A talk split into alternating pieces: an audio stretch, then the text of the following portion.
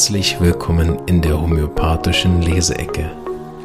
Mein Name ist Marvin Zander und ich wünsche dir eine angenehme Zeit beim Anhören der aktuellen Episode. Diese ist entstanden mit freundlicher Unterstützung der Omida AG.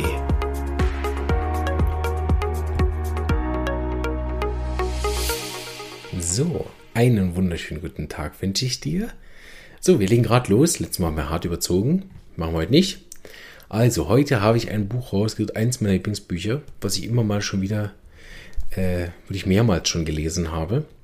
Äh, na gut, das gilt für fast alle meine Grundlagenbücher. Aber ähm, das habe ich wirklich sehr gerne.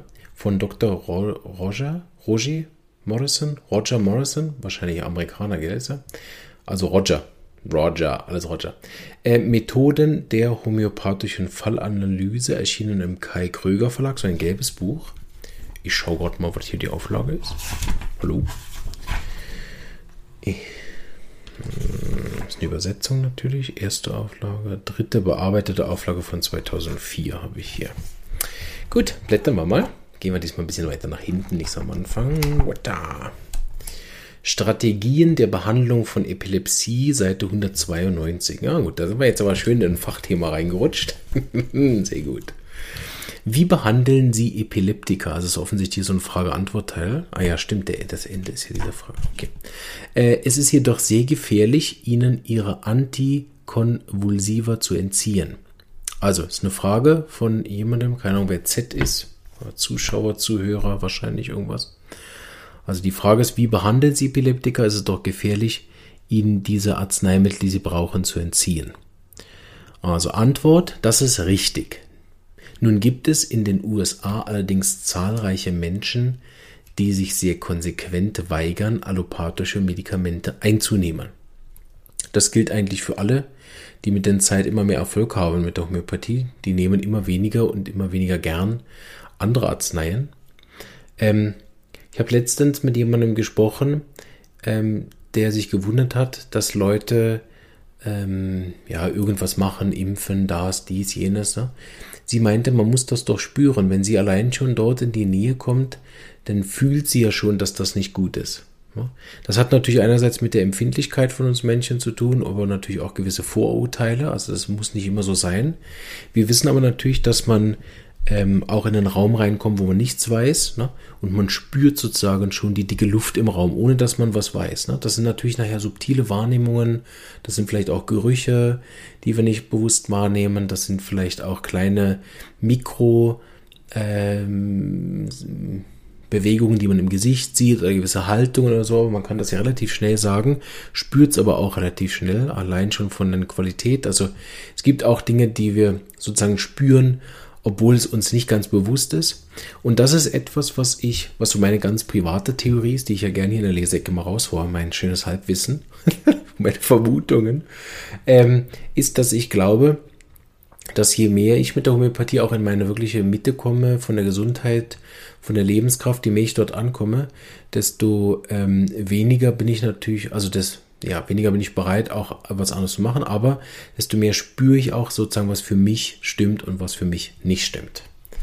Also, das hat ja in der USA natürlich auch viele andere Gründe. Das muss jetzt nicht sein, dass das alles langjährige Homöopathiepatienten sind, ne? äh, sondern es kann natürlich auch wirklich sein, dass das äh, gibt ja auch religiöse Richtungen, die das äh, Einnehmen von Medikamenten und wir wissen ja, die USA neigt ja da auch manchmal so ein bisschen zu Extremen. Ähm, Genau, aus irgendwelchen Gründen weigern die sich, allopathische Medikamente einzunehmen. Daher finden wir Homöopathen in den USA nicht selten unter diesen Menschen eine ganze Reihe von Personen, die bereit sind, es mit einer homöopathischen Behandlung konsequent zu versuchen. Auch als Alternativlosigkeit vielleicht. Ne? Und ihre Wirksamkeit unter Beweis zu stellen. Ne? Das ist immer sehr interessant. Was mit der Homöopathie ginge, wenn man sie ließe. Ne? Das sieht man immer an den Orten, wie wir das hören vom Jeremy Share aus Afrika, wie wir das hören aus Indien, ne? wie man das hört aus Iran, wo unter Umständen dann andere äh, oder auch aus der Türkei, wo unter, unter äh, Umständen andere Therapieformen gerade nicht verfügbar sind oder was weiß ich, ne? und die Leute dann auf die Homöopathie angewiesen sind oder in den seltenen Fällen in der Schweiz äh, wo man Leute hat, die einfach schon jetzt in zweite oder dritte Generation beim Homöopathen sind und wirklich frei sind von Medikamenten. Ne? Ähm, die dann natürlich auch bei solchen Krankheiten zu uns kommen und dann immer wieder erstaunliche Erfolge haben.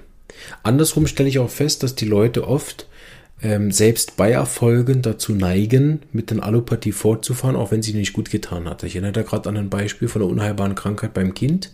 Sie hatte überhaupt keinen Erfolg mit den medizinischen Sachen. Es waren angeborene Schwierigkeiten.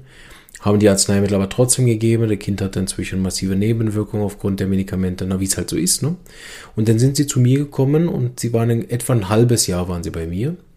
Und wir haben äh, mit, mit zwei Gaben von äh, Medurinum haben wir nicht nur die Lokalsymptome für eine sehr lange Zeit stark verbessern können, was vorher mit keinem Medikament gelungen ist.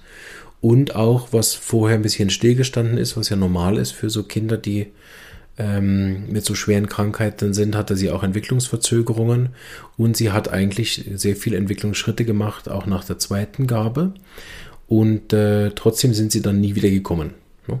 Also das gibt immer wieder Sachen, wo ich auch als Therapeut oft nicht ganz kapiere, was jetzt genau abgelaufen ist dort. Ne, wer hat den da reingeredet oder haben Sie jetzt persönlich, obwohl wir die ja zusammen besprochen haben, diese Entwicklung nicht gesehen?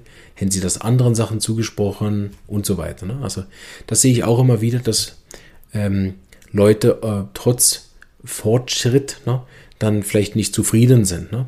Was ich auch leider ab und zu habe, sind, dass andere ähm, äh, sag ich mal, im weitesten Sinne Kollegen auch den Patienten manchmal Sachen versprechen und die dann gehen. Ich habe einmal leider einen sehr schlimmen Fall mitbekommen, wo ein, ja, ist egal, ich rede nicht drüber. Also, dass manchmal die Patienten auch irgendwo hingehen und ähm, weil sie ihnen da versprechen, dass sie dort dann geheilt werden. Also diese Heilversprechen, was man ja auf gar keinen Fall machen sollte, in keinem Fall. Ne? Äh, auch verboten. Ne? Gut. Also ich bin schon abgeschwiffen. Sehr gut. Ähm, in solchen Fällen, also wenn die Wirksamkeit unter Beweis stellen, ne, in solchen Fällen ist die Behandlung natürlich leichter, okay, weil der störende Einfluss der antikonvulsivischen Medikamente entfällt. Das ist etwas, was ähm, ich sehr interessant fand und was Dr. Hughes immer behauptet hat in Indien, dass er gesagt hat, die Leute, die insgesamt auch weniger Medikamente nehmen, dort läuft es auch besser. Also die, die schon lange Medikamente genommen haben für eine Krankheit, die reagieren oft schlechter auf die Homöopathie. Was aber auch dafür gilt, wenn die Leute schon viele homöopathische Arzneien genommen haben, dann reagieren sie unter Umständen auch schlechter auf die homöopathischen Arzneimittelgabe. Ne? Ähm, deshalb ist es oft so, ich habe jetzt immer mal wieder Fälle übernommen von äh, Kollegen aus, äh, ja, aus Europa, Europa inzwischen, die mich angerufen haben. Nicht alle davon haben die angenommen, aber einige, die wo der Homöopath verstorben ist oder so und temporär einen neuen gebraucht haben. Ich gesagt, ja, ich mache das, bis sie vor Ort wieder einen neuen gefunden haben. So. Und da hatte ich einige Patienten, die wirklich, also mir, und ich weiß ungelogen, 23 Seiten Arzneimittel zugeschickt haben, was die Leute bekommen haben. Was grundsätzlich in Ordnung ist, kann jeder machen, was er will. Ähm, aber sicher extrem widerspricht zu dem, was wir machen mit der klassischen Homöopathie nach Hughes Bose kennt äh, möglichst wenig Arznei geben, möglichst selten, möglichst tief. Ne? Und ich weiß nicht, da hat der ganze Mathe Medica hat da einmal durchgehabt und dann wieder von vorne angefangen. Also ist mir auch mal unklar, wie ein einzelner Mensch so viele verschiedene individuelle Zustände erreichen kann. Aber das sind vielleicht auch einfach andere Ansätze, die dort verfolgt werden. Macht nichts. Soll auch gar keine Kritik sein. Ich weiß ja nicht, was da dahinter steckt nur weil ich es nicht verstehe. Aber was ich oft gesehen habe, dass die Leute dann natürlich mit der Art, wie ich verschrieben habe, erstmal überhaupt nicht klargekommen sind. Ne? Nur eine Gabe und dann müssen wir drei Monate warten. Was soll das? Ne? Äh, das ist mal Punkt 1.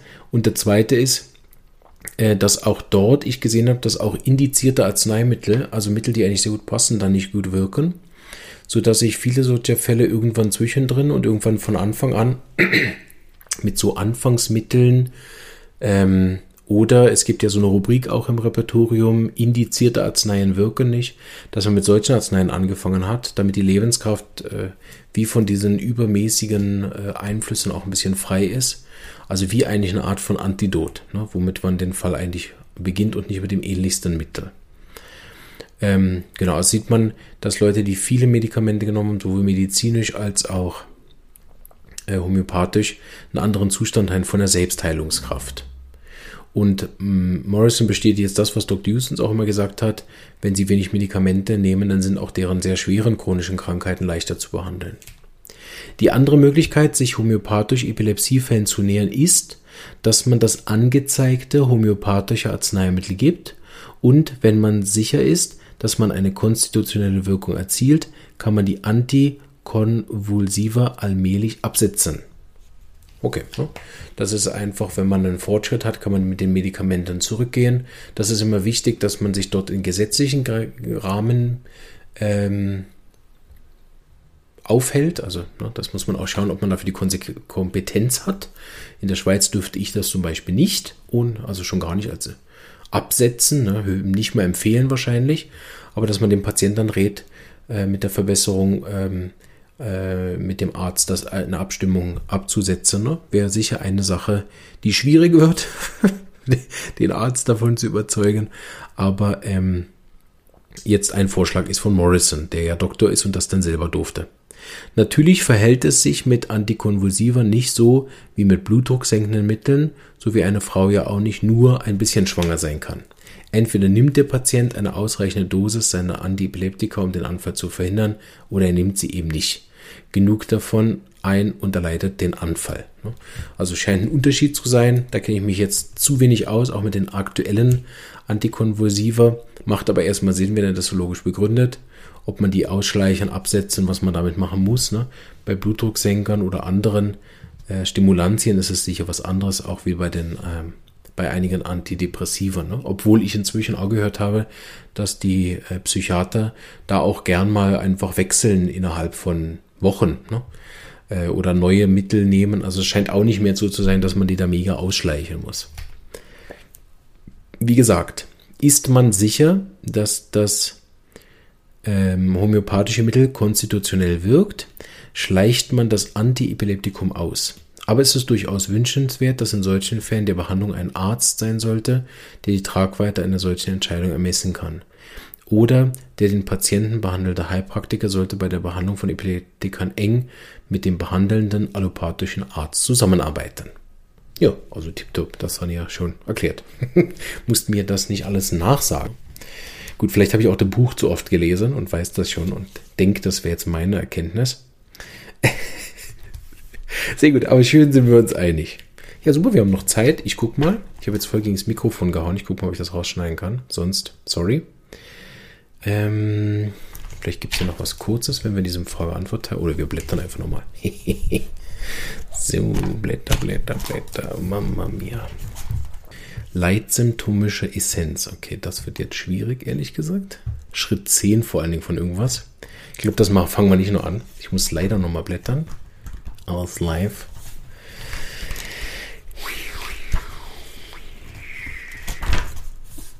So, wie man Homöopathie studieren sollte. Oh, das war ein langer Absatz. Na komm, wir machen eine kurze Folge. Ich schaue, dass ich auch das Gerumse dann rausschneide. Ähm, und dann sage ich einfach mal, was ich über Epilepsie weiß. Füllen wir damit noch kurz. Ähm, ich habe sehr interessante Fälle gesehen, allerdings nie selber welche behandelt. Ich bin immer wieder erstaunt. Ähm, nach den langen Jahren und der sehr gut florierenden Praxis auf einer Bauer, dass ich nicht einen Epilepsiefall benennen könnte, der zu uns den Weg gefunden hat, obwohl wir sehr viele Patienten haben mit sehr viel auch sehr schweren Krankheiten, die sich an uns anvertraut haben. Aber irgendwie mit Epilepsie ist das nicht der Fall. Ich habe dafür zwei Ideen. Das erste ist, dass die modernen Antiepileptika sehr gut funktionieren und wenig Nebenwirkungen haben. Das ist mein Plan, ne? dass die Leute eigentlich nicht ähm, der Bedürfnis haben, weil sie die Krankheit gar nicht mehr haben. Ne? Ähm, oder das andere ist, dass es wirklich nicht mehr so viele gibt, aus welchem Grund auch immer. Äh, hier in den Breitengraden rund um Kur, was auch immer da der Unterschied ist, warum das woanders mehr ist oder nicht. Vielleicht ist das nachher auch genetische Einflüsse. Ähm, haben oder regionale oder was weiß ich. Ähm, aber ich habe an der SAI einige gesehen. So, Schweiz ist offensichtlich nicht frei davon und Doc Deuce hat eine gewisse Berühmtheit auch erlangt. Einmal über die Behandlung von ADS-Kindern, auf der anderen Seite auch über die Behandlung von Epilepsie-Kindern. Da hat er sehr viel Erfolg gehabt in der Anfangszeit. Da scheint es also auch noch mehr gegeben zu haben. So scheint, scheint, mir das mit den besseren Arzneimitteln das Wahrscheinlichere zu sein, ehrlich gesagt, ne, dass sich die in den 20, 30 Jahren die Mittel da verbessert haben. Ähm, und da war immer sehr interessant, wie die Homöopathie dort gewirkt hat. Natürlich wie auch sonst, von innen nach außen, von oben nach unten, von neu nach alt. Also das hat sich natürlich nicht geändert. Aber ähm, dort gibt es ja wie in vielen chronischen Krankheiten sehr lokale Arzneien, die mit sehr spezifischen Symptomen kommen, die wir ein paar Mal gesehen haben auf der Bühne, die dann so ähm, heftige Zustände beendet haben oder die dann ähm, einfach innerhalb von so Fällen dann größere Anfälle auch abgehalten ab, äh, haben, also, also wie so akute Arzneien gibt für den akuten Epilepsieanfall. Äh, das kenne ich nur in der sehr, sehr abgeschwächten Form. Es hat ja nichts mit Epilepsie zu tun, aber ne, so etwas sehr, sehr ähnliches, ja Fieberkrämpfe, ne, dass es da akute Sachen gibt oder dann eben auch chronische Arzneimittel, die nachher die Tendenz für diese äh, Fieberkrämpfe oder Epilepsie ähm, dann auch senken, sodass die mit der Zeit weniger und weniger heftig kommen. Ne? Das war sehr interessant auf der Bühne zu sehen und ist etwas, ähm, was sicherlich äh, auch interessant wäre, mh, hm, ja, wenn man das, wenn man das könnte, wie der Morrison sagt, mit Leuten, die eben keine Medikamente nehmen, da zu schauen, was könnte man homöopathisch da erreichen. Ne? Gerade bei den schwachen bis mittleren Fällen ähm, lohnt es sich sicher, das mit der Homöopathie mindestens mal zu begleiten. Also gut, begleiten kann man ja immer, aber vielleicht auch dann immer mal wieder die Arzneien absetzen und zu schauen, eben mit dem Arzt, ähm, wie, wie dann die Anfallhäufigkeit überhaupt nur ist, ne, ob es überhaupt noch braucht inzwischen.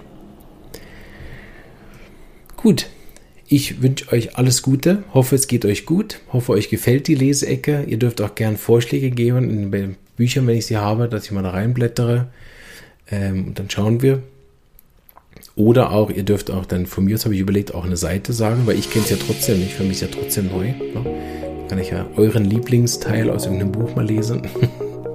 Vielleicht auch nicht schlecht. Ähm, genau.